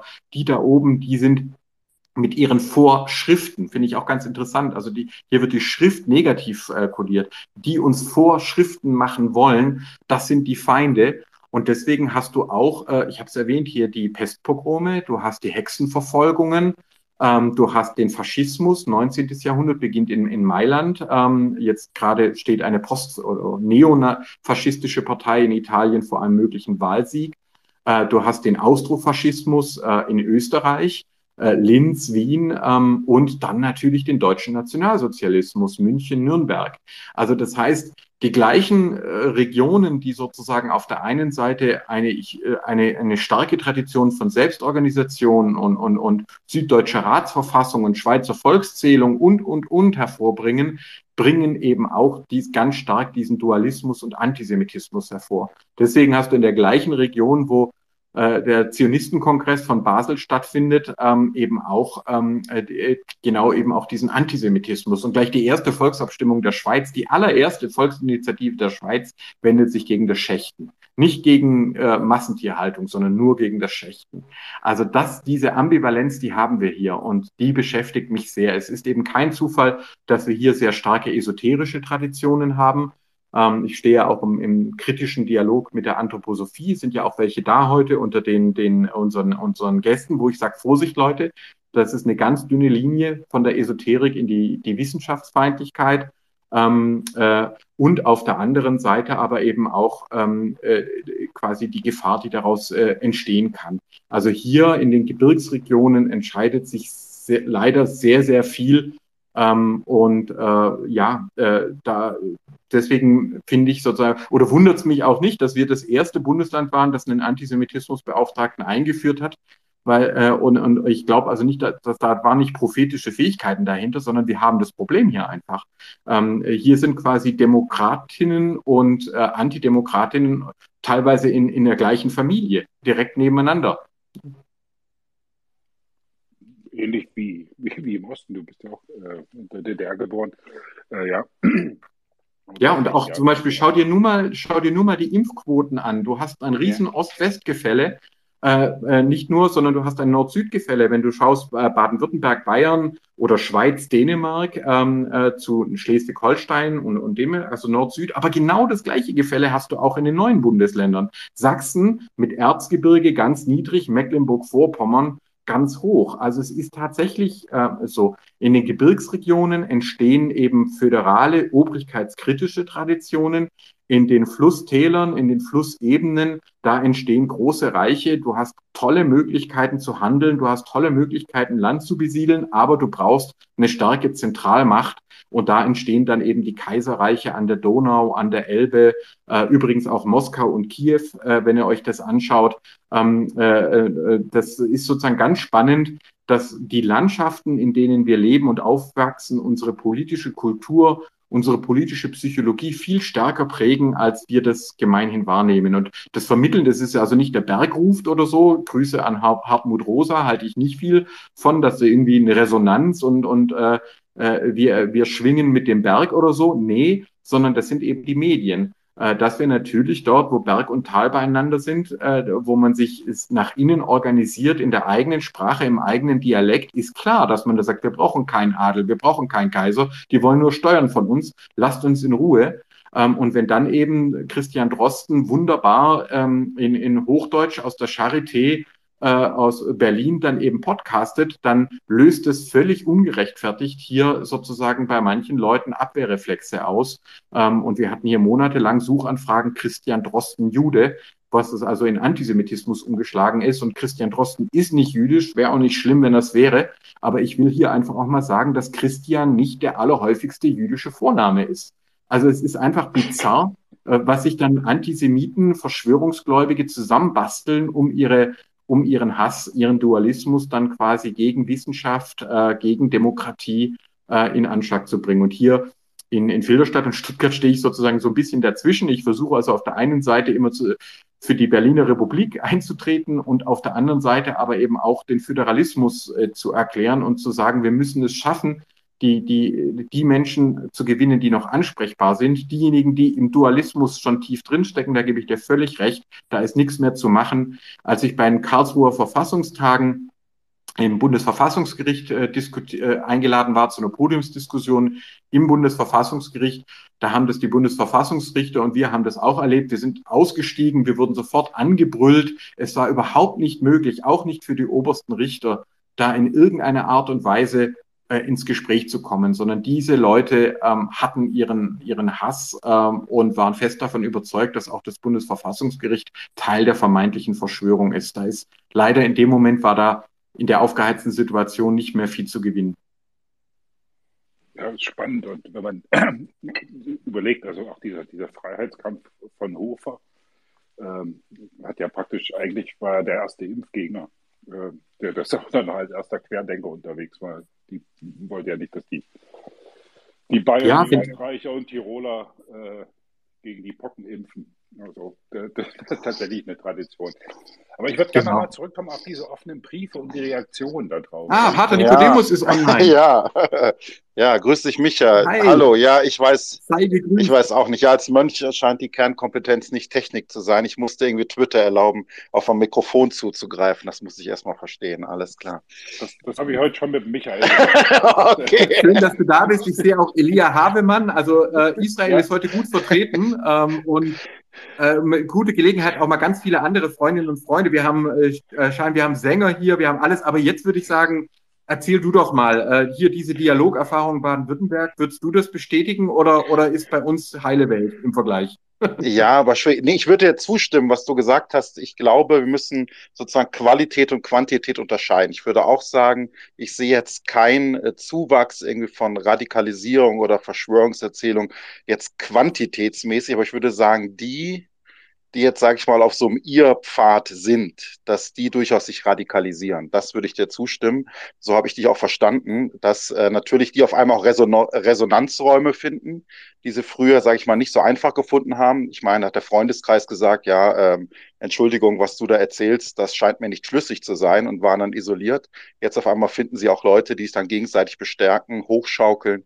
Natürlich dann auch, ich meine, das ist ja dieses, sag mal, sehr toxische wenn man natürlich dann so ein Narrativ aufbaut, dass natürlich alle gegen einen sind und die Wahrheit natürlich äh, nicht zu verwechseln ist mit Mehrheit, dann kann man natürlich auch, wenn man umgeben ist von Leuten, die über einen den Kopf schütteln, sich trotzdem felsenfest sicher sein, dass man die Wahrheit gepachtet hat, weil das ist ja eventuell ein Qualitätsmerkmal, dass ich sozusagen wer das wirklich weiß äh, und wird noch eher bestärkt durch Kritik und so. Also das ist schon noch eine Sache, die ich auch sehr, sehr schwierig finde. Also ich habe das ja mal so die Hooligans der Religion genannt weil ich selbst natürlich als tief religiöser Mensch immer sage, ich äh, würde halt nicht sagen, dass Religion toxisch ist oder auch nicht irgendwelche narrative Erzählung, wie auch immer. Die Frage ist halt, ähm, ja, wenn das dann halt sehr, sehr eng ähm, führt, wenn der Horizont immer enger wird, wenn es halt so schwarz-weiß gibt und die Grautöne schwinden, die Fußnoten schwinden und wenn halt Menschen so in 30 Sekunden die Welt erklären, dann werde ich immer skeptisch. Also umso kürzer, umso schwarz-weißer, äh, da sage ich immer Vorsicht, das ist für mich eigentlich schon ein Kriterium, dass was nicht stimmt. Und ich würde sagen, jetzt sag mal als selbst, als religiöser äh, Mensch, auch als religiöser Menschen Verantwortung, dass wir eigentlich wieder neu geschmackern Komplexität machen müssen. dass wir eigentlich sagen, was ist das eigentlich für eine langweilige Welt, äh, wenn Dialog dazu führt, dass er möglichst, äh, keine Ahnung, auf 90 Sekunden runtergebrochen werden kann. Ich finde, gerade die Geisteswissenschaften sollten doch eigentlich auch dazu ermutigen, zu sagen, hey, es gibt da noch eine Fußnote dazu, es gibt da noch eine Fußnote und in Klammern gibt es da auch noch was dazu. Und dass man eigentlich so auch zugibt, es hat ja auch äh, etwas sehr Ehrliches zu sagen, gewisse Phänomene kann ich nicht erklären. Nicht in 30 Sekunden, auch nicht in drei Minuten, auch nicht 30 Minuten, auch nicht in drei Stunden, sondern dass ich einfach auch staunend vor einer Komplexität stehe, die dann halt immer komplexer wird. Und da habe ich das Gefühl, da würde ich sagen, sehe ich einen gesamtgesellschaftlichen Auftrag. Und vielleicht ist das auch jetzt gut, jetzt sind wir gerade auf Twitter, vielleicht auch so ein bisschen das, was ich kritisch sehe, wenn man halt auf möglichst kurz, wenig Zeichen, möglichst kompakt, in möglichst kurzer Aufmerksamkeitsspanne irgendetwas raushauen soll. Und ich glaube, das trägt eben nicht dazu bei, was ich jetzt eigentlich fordern würde. Wir müssen eigentlich wieder Freude wecken, Geschmack machen an Komplexität. Das wäre sozusagen jetzt mal mein Seiteneinwurf aus Jerusalem. Also ich bin echt, echt baff, weil, weil ähm, hast du Rückzug oder Kreuzzug schon gelesen? Weil das ist genau die These. Also sonst sind wir völlig unabhängig äh, voneinander da, da drauf gekommen. Ich sage dort, dass ich habe es leider nicht Religionen gelesen, leider nicht. Dieses Buch kenne ich von dir. Krass. Also es, die These ist dort nämlich genau die. Ich habe auch ähm, im Deutschlandfunk gibt es auch ein, ein Radiointerview dazu. Die haben es äh, gelesen und mit mir ein Interview gemacht, das heißt Christentum im Wandel. Ähm, und da sage ich genau das, also dass quasi alle Religionen, auch das Christentum und gerade auch das Christentum davon betroffen sind, dass sie quasi zerfallen in monistische und dualistische Gruppen und dass äh, äh, dualistische Gruppen die Komplexität reduzieren, indem sie einfache Feindbilder bieten. Also anstatt sich der Covid-19-Pandemie zu stellen, anstatt sich der Klimakrise zu stellen, anstatt sich der Komplexität zu stellen, ähm, sagt man, die sind schuld und, und die brüllen wir an, ja, und die machen, machen wir fertig. Das ist genau dieser psychologische Mechanismus, den du gerade äh, beschrieben hast und den wir natürlich ganz stark sehen in Gesellschaften äh, wie den USA, aber natürlich auch zum Beispiel ähm, Philippinen, in Indien mit dem sogenannten Neo-Hinduismus und so weiter und so fort. Äh, das heißt, das betrifft alle Religionen ähm, und äh, das Christentum im Besonderen. Fun Fact, ich habe da noch, sogar, ja, genau, genau nur, nur, zur Ergänzung. Ja, also tatsächlich, ich habe den Gedanken auch mal einmal in einem FAZ-Beitrag durfte ich entwickeln. Ich weiß nicht, ich glaube 2016 war es so. Und tatsächlich in meinem Buch Zuhause im Niemandsland vor 2015. Da ist es sozusagen das fünfte oder sechste Kapitel, wo ich mich genau der Frage stelle, sozusagen aus einer Not heraus, dass ganz viele Menschen ja nach Jerusalem kommen. Und wahrscheinlich, Elia kann jetzt das zustimmen, das Klischee von Religion ist ja in Jerusalem katastrophal. Dann heißt es ja, die Mönche, die sich in der Grabeskirche prügeln, irgendwie die orthodoxen Juden, äh, die irgendwie Frauen mit Miniröcken angreifen, dann irgendwie ja noch die Islamisten. Also das ist ja so quasi wie so eine Art äh, postmoderne Geisterbahn für den aufgeklärten Bürger. Ne? Nach dem Motto Hilfe, Hilfe, da gibt's ja nur irgendwelche komischen Typen, die alle irgendwie an Gott glauben und die alle dann gewalttätig sind und wären die quasi alle mal ein bisschen säkularer, wäre es friedlicher. Und ich meine, das ist ja nicht meine Position. Ich bin Mönch, Priester und die Frage wäre, wie kann ich halt dem antworten und auch verstehen, was die Leute meinen? Und das ist genau, genau, sozusagen, was ich ausgeführt habe. Ich glaube, da bin ich ja bei den Religionskritikern. Ich finde genau, also Religion die Komplexität reduziert, äh, macht eigentlich einen Verrat an ihrem Wesenskern, weil jetzt mal sozusagen die Benediktsregel, nach der ich ja versuche zu leben, äh, beschreibt ja mal die, die Job Description als Mönches Gott Sucher also Gott zu suchen. Ich habe ihn noch nicht gefunden und weiß genau, sondern ich bin auf der Suche und finde, alle wahrhaft Religiösen würden immer sagen, mit einer gewissen Demut, äh, wenn wir über unseren Glauben sprechen, über Gott sprechen, äh, ist das immer etwas, was uns übersteigt und wo wir immer eigentlich auch sagen, na ja, ähm, es ist wahrscheinlich nochmal komplett anders jetzt nochmal, wie ich es gesagt habe. Und das heißt, diese Komplexität ist nochmal in der Komplexität und, und, und. Das heißt, man braucht suchend. Ja, Ganz also genau. Das, das wäre ja das genau super. Ja, aber Elia, äh, du, wenn ich dich da auch auf, ich weiß nicht, ob ich das darf, Goethe Schiller, aber ich mache es jetzt einfach. Ähm, äh, Jonathan Sachs hat ja äh, die gleiche Beobachtung aus jüdischer Perspektive. Er spricht ja sogar vom pathologischen Dualismus. Also ist da noch schärfer. Wie siehst du denn das Ganze hier? Äh, äh ja, gib mal deine fünf Cent. Erstens, ähm, äh, das mit der Grabeskirche und den Menschen, die sich kloppen, das hat ja schon eine gewisse Komik. Ähm, äh, aber sonst hat, äh, hast du natürlich recht, dass äh, das Bild von Religion, vor allem in Jerusalem, was ja das Herzstück der drei abrahamitischen Religionen ist, äh, zumindest vom Christentum, vom Judentum, der Islam hat dort eine sehr wichtige Stätte, ähm, äh, ja, kein gutes Bild ist, ne? weil da halt viel Gewalt und viel ähm, ja, und, und viel Verrücktheit herrscht. Äh, und es gibt ja selbst äh, beschrieben das Jerusalem-Syndrom von Leuten, die da hinkommen sich danach für einen Messias halten, egal von welcher Religion. Ähm, ich glaube, sogar die Simpsons haben das mal thematisiert in, in einer Folge. Äh, aber ich habe ja auch mal äh, in Jerusalem gewohnt und, und äh, man spürt auch das Positive von Religion in dieser Stadt, möchte ich sagen. Ähm, um äh, auf die Frage von dir, Michael, einzugehen. Ähm, ich bin ja wirklich, ich bin ja konvertit, wie ihr, ihr vielleicht wisst. Und ähm, ein Konvertit im Judentum ist etwas, was ein sehr steiniger Weg ist. Ähm, der Prozess dauert, je nachdem, wo man das macht und in welchem Zusammenhang, ähm, um die drei Jahre. Es, gibt, es geht schneller, es geht auch langsamer.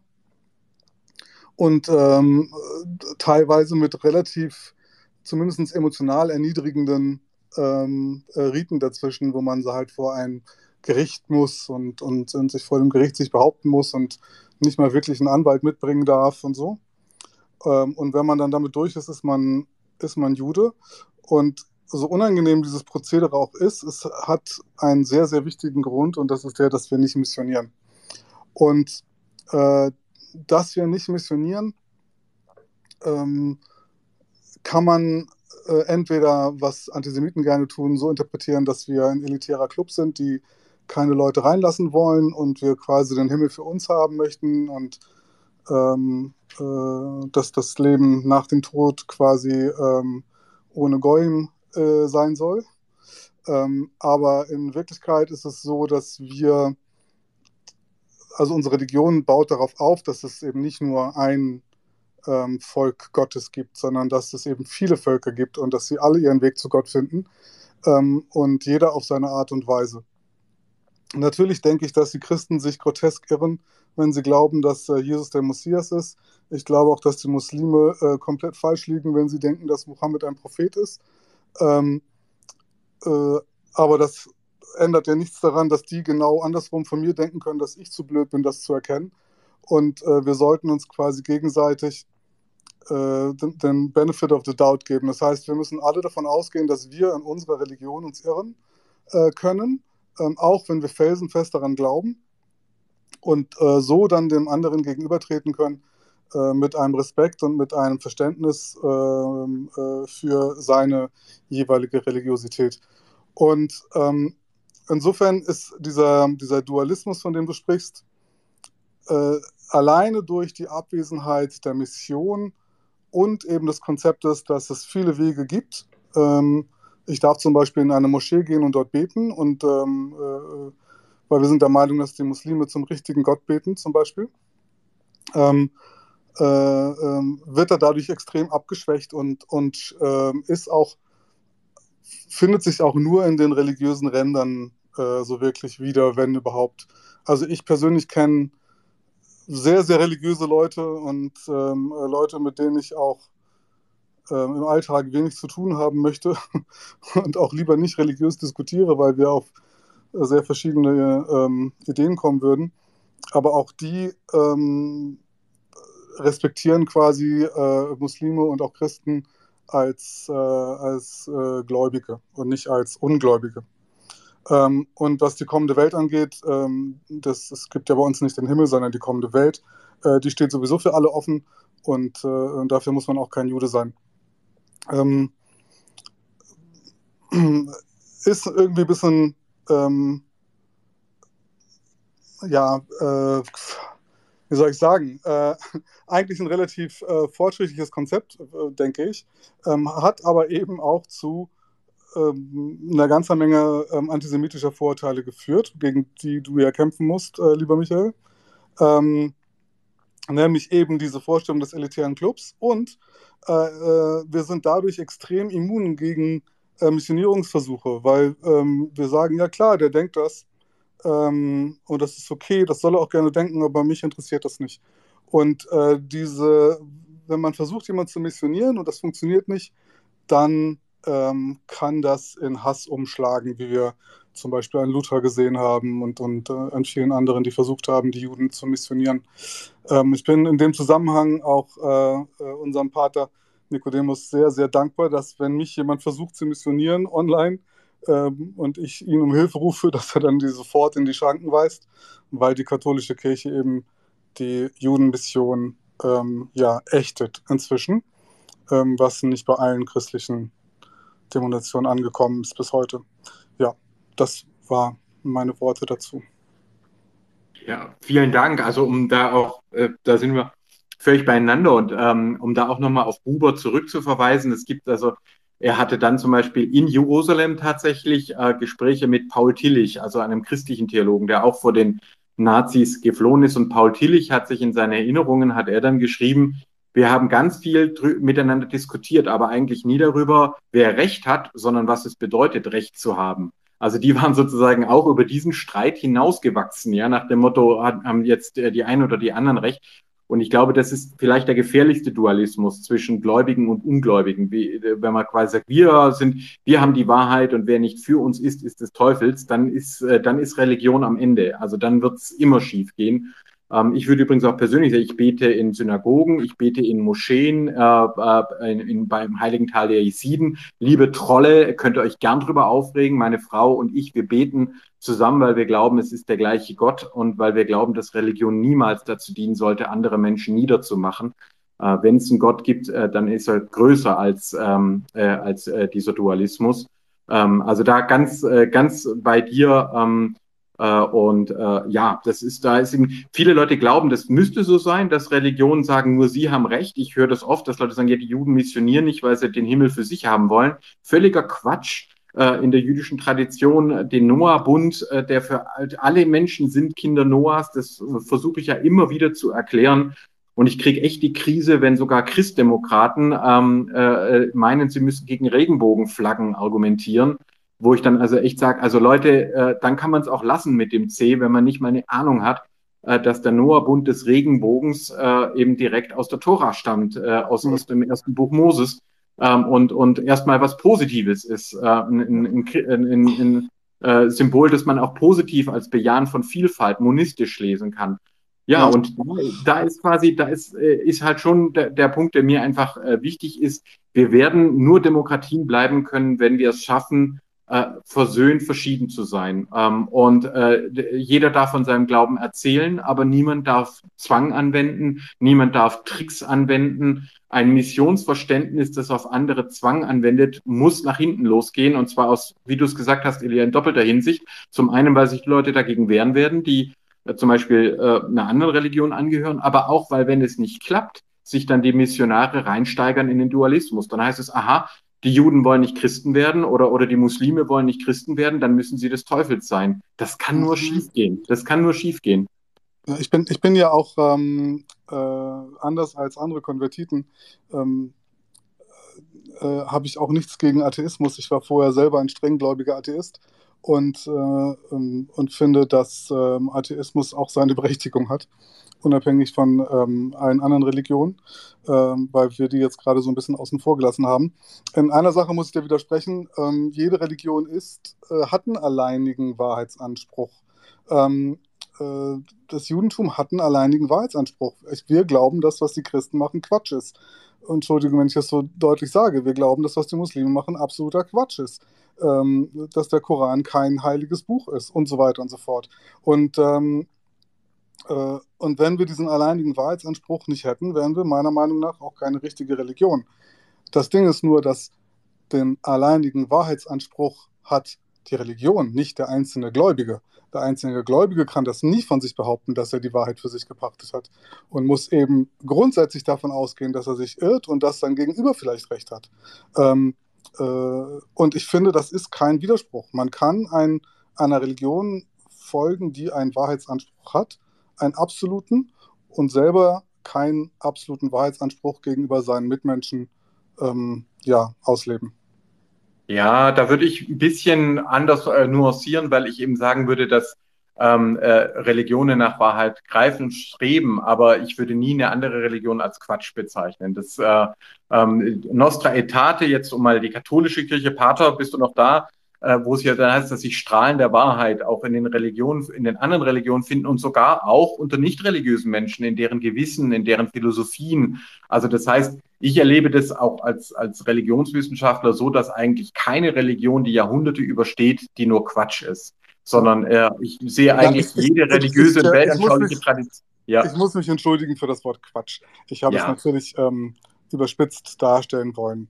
Ähm, genau, ich, also ich, wie ich da sagte, wir, wir, glauben ja zum Beispiel, dass eben die, die Muslime und die Christen auch an denselben Gott glauben wie wir.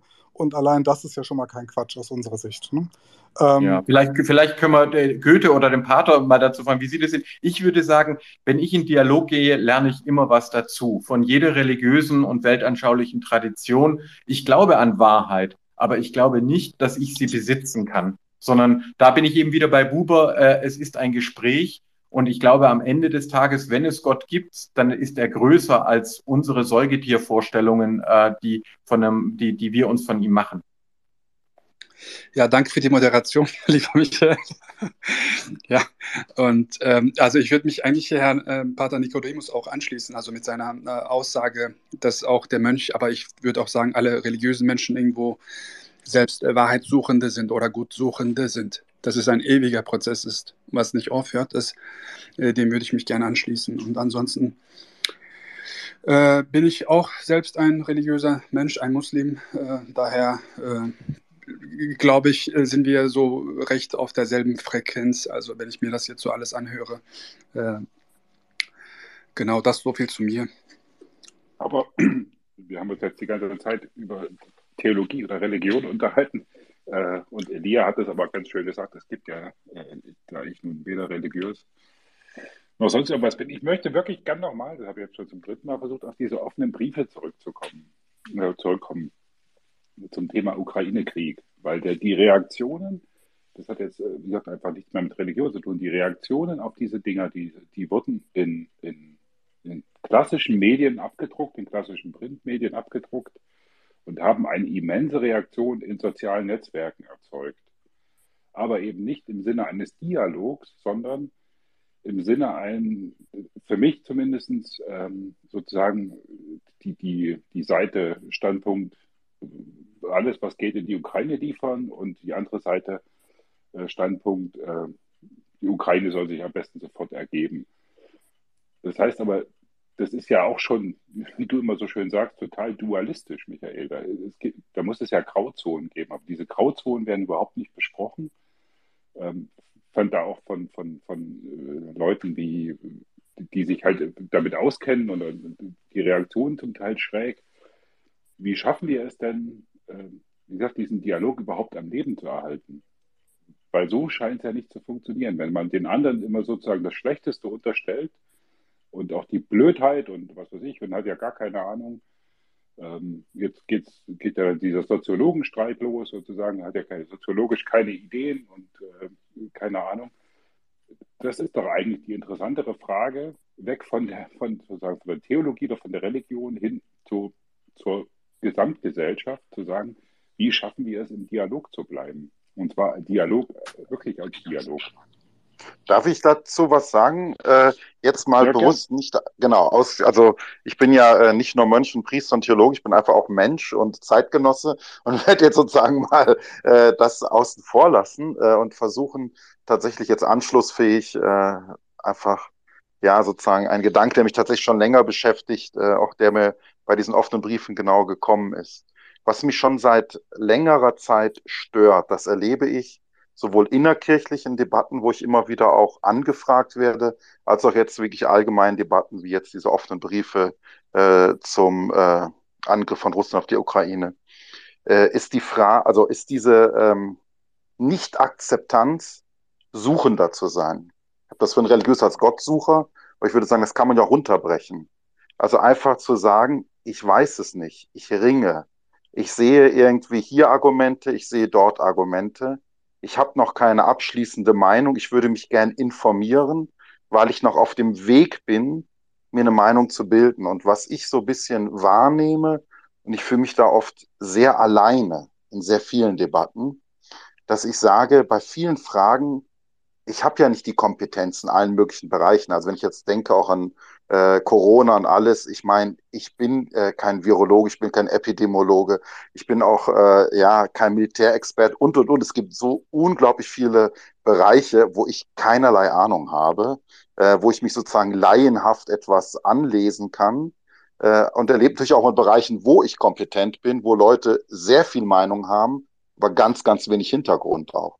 Und ich würde mir wünschen, und ich finde, das ist doch eigentlich auch der Zauber von einer Demokratie, dass man irgendwo auch mehr ringt darum, ja, Meinungsbildungsprozesse irgendwie auch zuzulassen, äh, irgendwie anzustoßen und irgendwie auch so einen Raum zum Ringen zu lassen. Und was mich tatsächlich momentan immer mehr ähm, so außen vor lässt, ist dieses, ich fühle mich oft so an der Seitenlinie und sage, äh, ich bin wieder mal etwas überfordert von dieser unglaublichen Meinungsstärke bis hin zur Meinungsaggressivität, die aber in keinster Weise irgendwie durch Kompetenz unterfüttert ist. Und das ist etwas, wo, was wäre mein großer Wunsch und wo ich wirklich Sorge mache um die Gesellschaft im Dialog, ist wirklich die Frage, darf man eigentlich auch auf dem Weg sein, äh, eine Meinung sich zu bilden? Ist das überhaupt noch akzeptiert? Also ich, ich finde, dass das Beispiel, entschuldige, wenn ich hier mal so reingerätsche, ich finde, dass das Beispiel mit diesem offenen Brief ähm, sehr ja, schwierig ist. Ähm, du sagst, du erlaubst dir keine Meinung, wenn du von irgendwas keine Ahnung hast. Ähm, und das ist eigentlich etwas, was wir alle beherzigen sollten. Wir sollten, ähm, und wenn wir uns schon eine Meinung bilden, zumindest der, uns darüber klar sein, dass es eine Meinung ist und kein, und kein Wissen. Ähm, manche Leute denken, dass eine Meinung an sich einen Wert hat. Das stimmt nicht. Die Meinungsfreiheit hat einen Wert, aber eine Meinung hat erstmal keinen Wert an sich. Ähm, und die Leute, die diesen Brief geschrieben haben, haben aber genau das gemacht. Die haben ihre Kompetenzen komplett überschritten. Die haben keine Ahnung, wovon sie reden. Und deswegen ist die Reaktion auch so scharf. Ich habe hier ähm, mit meinen Kindern im Bunker gesessen, als die Raketen geflogen sind. Ich kann ein bisschen, ein kleines bisschen nachvollziehen, was in der Ukraine gerade vorgeht. Meine äh, Frau hat ihre Familie in der Ukraine, die hat gerade mit ihrer Oma und mit, ihrem, mit ihrer Tante telefoniert und ihr, ihr Cousin ist an der Front.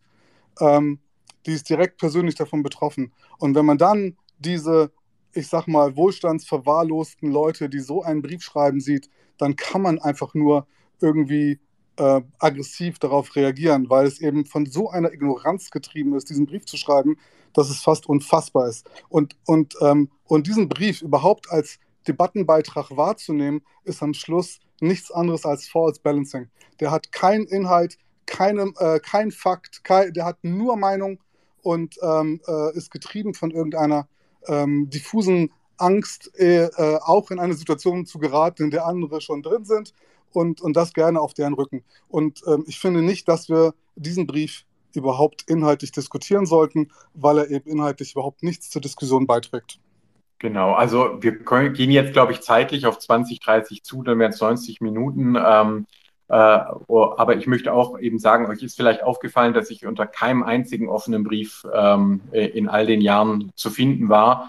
Ähm, äh, ich habe einmal unterstützt, ich glaube 2012 oder so, als es damals um, um äh, äh, Queer-Themen ging. Da habe ich quasi eine Minderheit, die noch kaum Gehör gefunden hatte, unterstützt. Aber grundsätzlich halte ich das für ganz arg schwierig, weil es zu so einer Blockbildung führt. Ich bin dafür, dass Deutschland stärker die Ukraine unterstützt. Wie gesagt, ich war beim Bund, ich war im Irak. Ähm, ich mache mir keine Illusionen, dass sich alle äh, Konflikte dieser Welt mit gutem Reden lösen lassen. Ich habe da also eine sehr klare ähm, Position, aber ich kann überhaupt nicht erkennen, dass das weiterhelfen soll, wenn sich jetzt äh, die Leute in Blöcken ähm, über ihre Kompetenzen hinausschießen. Jetzt stellt euch mal vor, Martin Buber und Mahatma Gandhi hätten äh, sich gegenseitig offene Briefe um die Ohren gehauen und der äh, Mahatma Gandhi hätte gesagt, hier, ich habe einen Brief mit 200 äh, indischen äh, Philosophen, äh, Intellektuellen und äh, Buber hätte dann gekontert mit, ich weiß nicht, 120 jüdischen oder israelischen. Das macht doch keinen Sinn. Das ist doch kein Dialog. Das ist doch kein Gespräch, sondern da haben zwei Menschen ähm, die bekannt waren, einander Briefe geschrieben, die waren dann offen, aber das war ein Dialog. Ein Dialog findet zwischen Gesprächspartnern statt und da kann man sich zum Beispiel auch mal korrigieren. Wenn ich jetzt einen Brief unterschreibe mit 50 anderen, dann begebe ich mich in einen Blog Und dann sind wir in einem Dualismus. Dann werden nachher offene Briefe gegeneinander geworfen. Und wenn wir doch jetzt das Internet haben und wir individuelle, fragende, tastende Positionen formulieren können, ja, zum Beispiel hatte ich sehr früh die Sorge um, um Taiwan oder Getreide. Da habe ich darüber geblockt und, und geschrieben und zum, zum Dialog eingeladen. Das, das geht doch. Warum muss man sich dann hinter solche blockartigen Gebilde wie offene Briefe stellen? Ich finde, das ist genauso wie Homburg, der nur, nur senden will, aber nicht selber auch mal aufnehmen will. Das ist nicht, wie wir Medien nutzen sollten. Wir sollten Medien dialogisch nutzen. Ähm, und da bin ich ganz bei, bei Nicodemus, dass wir da eben auch dann, da dürfen Zweifel sein äh, dazu lernen. Da dürfen Elia, wie bei auch, da darf Betroffenheit auch zum, zum Ausdruck kommen. Und all das ist nicht der Fall, wenn wir uns hinter offenen Briefen mit Dutzenden von Unterzeichnern versammeln. Ich halte von diesem Medium einfach nichts. Ich glaube, das wird der Komplexität vom, vom Dialog nie gerecht. Und ich bin sehr froh, dass Martin Buber und äh, der Mahatma Gandhi sich direkte Briefe geschrieben haben und nicht äh, Versammlungen äh, einberufen haben, wo die Leute dann unter irgendwelche Aufrufe ihre, ihre Unterschriften setzen mussten. Das hätte nie die gleiche Qualität erreicht. Also das wäre es eigentlich von meiner Seite her so.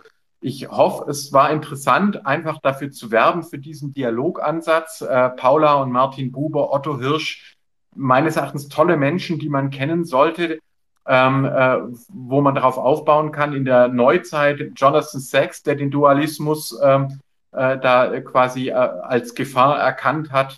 Ähm, ich habe nie herausgefunden, ob er das von Buber hat oder selbstständig entdeckt hat, aber auch egal. Auf jeden Fall sind viele kluge Leute der Auffassung, wir werden in Vielfalt nur überleben, wenn wir die Komplexität nicht reduzieren, wenn wir nicht zurückfallen in den Dualismus und wenn wir nicht sagen, ich bin der Gläubige oder ich bin der Wissende, der Aufgeklärte und alle anderen sind Idioten, Ungläubige, Dumme, sondern wenn wir uns darauf einlassen, mit den Menschen, die dialogfähig sind, auch den Dialog zu führen dass wir keine abgeschlossenen Lehren präsentieren, sondern im Gespräch bleiben. Das wäre sozusagen, was ich da mitnehmen kann. Und ich hoffe, an der einen oder anderen Stelle war es interessant für euch. Danke für die Einladung, Goethe und Schiller. War toll mit euch. Dankeschön, Michael. Nur ja, wir haben zu danken. Was, ist dein, was, was wird das nächste Buch sein? Ich habe nun alle von deinen Büchern gelesen und auch zu Hause. Äh, kannst du das Möchtest ja, ich schreibe tatsächlich mein, mein letztes Sachbuch vorerst äh, über tatsächlich äh, Berge und Tiere. Also was das bedeutet, dass wir quasi in der Weltanschauung, dass wir uns auf flache Karten stützen, dass wir vergessen haben, äh, dass äh, Landschaften nie flach sind und dass es auch übrigens kein Zufall ist, dass zum Beispiel Nikodemus uns vom Berg Zion äh, zugeschaltet ist, vom Zionsberg und, äh, und so weiter. Also quasi, dass wir auf die Landschaften gucken müssen, um religiöse, weltanschauliche Traditionen zu verstehen und danach, wenn dieses Buch fertig ist, möchte ich ein paar Jahre Schreibpause machen. Ich habe mir vorgenommen, äh, dann mal eine Fantasy-Groschenromanreihe zu schreiben. Äh, die muss niemanden interessieren. Mir reicht's. Ich habe jetzt eine ganze Reihe Sachbücher geschrieben. Äh, einige haben es auf die Spiegel-Bestsellerliste geschafft, andere nicht. Ich habe mich anpumpen lassen und von Trollen jagen lassen. Ich möchte jetzt dieses eine Buch noch schreiben und danach einfach wieder aus Freude äh, so wie es als Jugendlicher mal war. Ich wollte Schriftsteller werden und ich hatte da ehrlich gesagt einfach auch an Literatur gedacht, die Spaß gemacht hat. Äh, Cozy Fantasy ist dann mein nächstes Ziel, wenn ich dieses eine Sachbuch geschrieben habe und dann werdet ihr mal ein paar Jahre von mir nichts lesen, ähm, weil ich dann finde, das können dann jetzt auch mal andere machen. Das ist ja nett. Wir sind mal gespannt. Ich habe also. hab deine Bücher gerne gelesen und ich würde mich auch über weitere Sachbücher freuen, wenn ich ehrlich bin. Eins kommt ja noch. Eins kommt ja noch. Und wenn, wenn Nikodemus noch nicht mal Rückzug oder Kreuzzug gelesen hat, dann ist ja noch, noch äh, Bedarf da. Das stimmt. Das holen wir sicherlich äh, schnellstmöglich nach, äh, lieber Michael, das ist versprochen. ich habe das leider auch nicht getan gehabt, aber es kommt sehr schnell auf die Liste und zwar ganz hoch, ganz oben. Und eigentlich hatte ich noch eine Frage an Pater Nikodemus. Äh, Pater Nikodemus, waren Sie vielleicht äh, Ende letzten Monats in München. Kann das sein, dass ich sie gesehen habe von der Ferne? Ich habe gezweifelt, ja, ob, ob, ich sie ja, ich, soll, ich bekenne, soll. Ich bekenne mich schuldig, ja, das war so, ja. Schade, sehr schlecht. Ich hätte sie ansprechen können, Gott. Gerne das äh, nächste Mal. Ja, schade, ich hoffe, das machen wir. Und so, ich habe ich hab auch, äh, Michael Blum habe ich auch schon mal gesehen, auch vor ein paar Jahren in München. Äh, im, im, Landtag habe ich sie, glaube ich, gesehen. Ähm, da waren sie aber in der Gruppe, sie waren da unten essen in der Kantine, da war ich auch, da konnte ich sie einfach nicht ansprechen. Ich habe so etwas länger in die Richtung geschaut, aber ist halt so. Mich Beim kann man immer ansprechen. Das passiert inzwischen auch ziemlich oft. Also wenn ich unterwegs bin. Und das ist auch einer der Gründe, warum ich nicht mehr Zug fahren soll. Äh, leider ist sozusagen Bekanntheit hat ja heutzutage Ja, eine, ja, eine doppelte Sache. Ähm, aber ähm, ähm, äh, du darfst mich immer ansprechen. Alles Sehr gut. gerne, sehr gerne. Pat- Nicodemus hatte ich ja schon bei mir am Schabbestisch. Ähm, Oh, ähm, Michael Blume hatte ich noch nicht mal irgendwo zu Gesicht. Dabei hat er ein wunderschönes Vorwort für das Buch von Marina Weißband und mir geschrieben. mhm. Das ist so gemein, dass wir uns noch nicht Wir müssen feiern haben. zusammen, Elia. Wir müssen das hinkriegen. Ja, ich meine, ich hatte deine Frau schon im Podcast, ja, aber wir beide haben es noch immer nicht geschafft. Das, eines Tages schaffen wir das, die echte Begegnung, ganz nach Buber. Und wir werden nicht darüber diskutieren, wer Recht hat, sondern was es bedeutet, Recht zu haben. ähm, nächsten Monat bin ich in Deutschland. Sei herzlich willkommen. Irgendwo in Stuttgart da bin ich nämlich auch dabei. Also, das, ich habe den Michael leider auch nur bisher einmal getroffen, oder? Michael, wir haben uns genau einmal gesehen, ja. Vor Corona. Elia, wenn du es schaffst, nach Stuttgart zu kommen, dann lade ich dich und Schiller ein. Äh, Wir haben hier ein tolles jüdisches, koscheres Restaurant.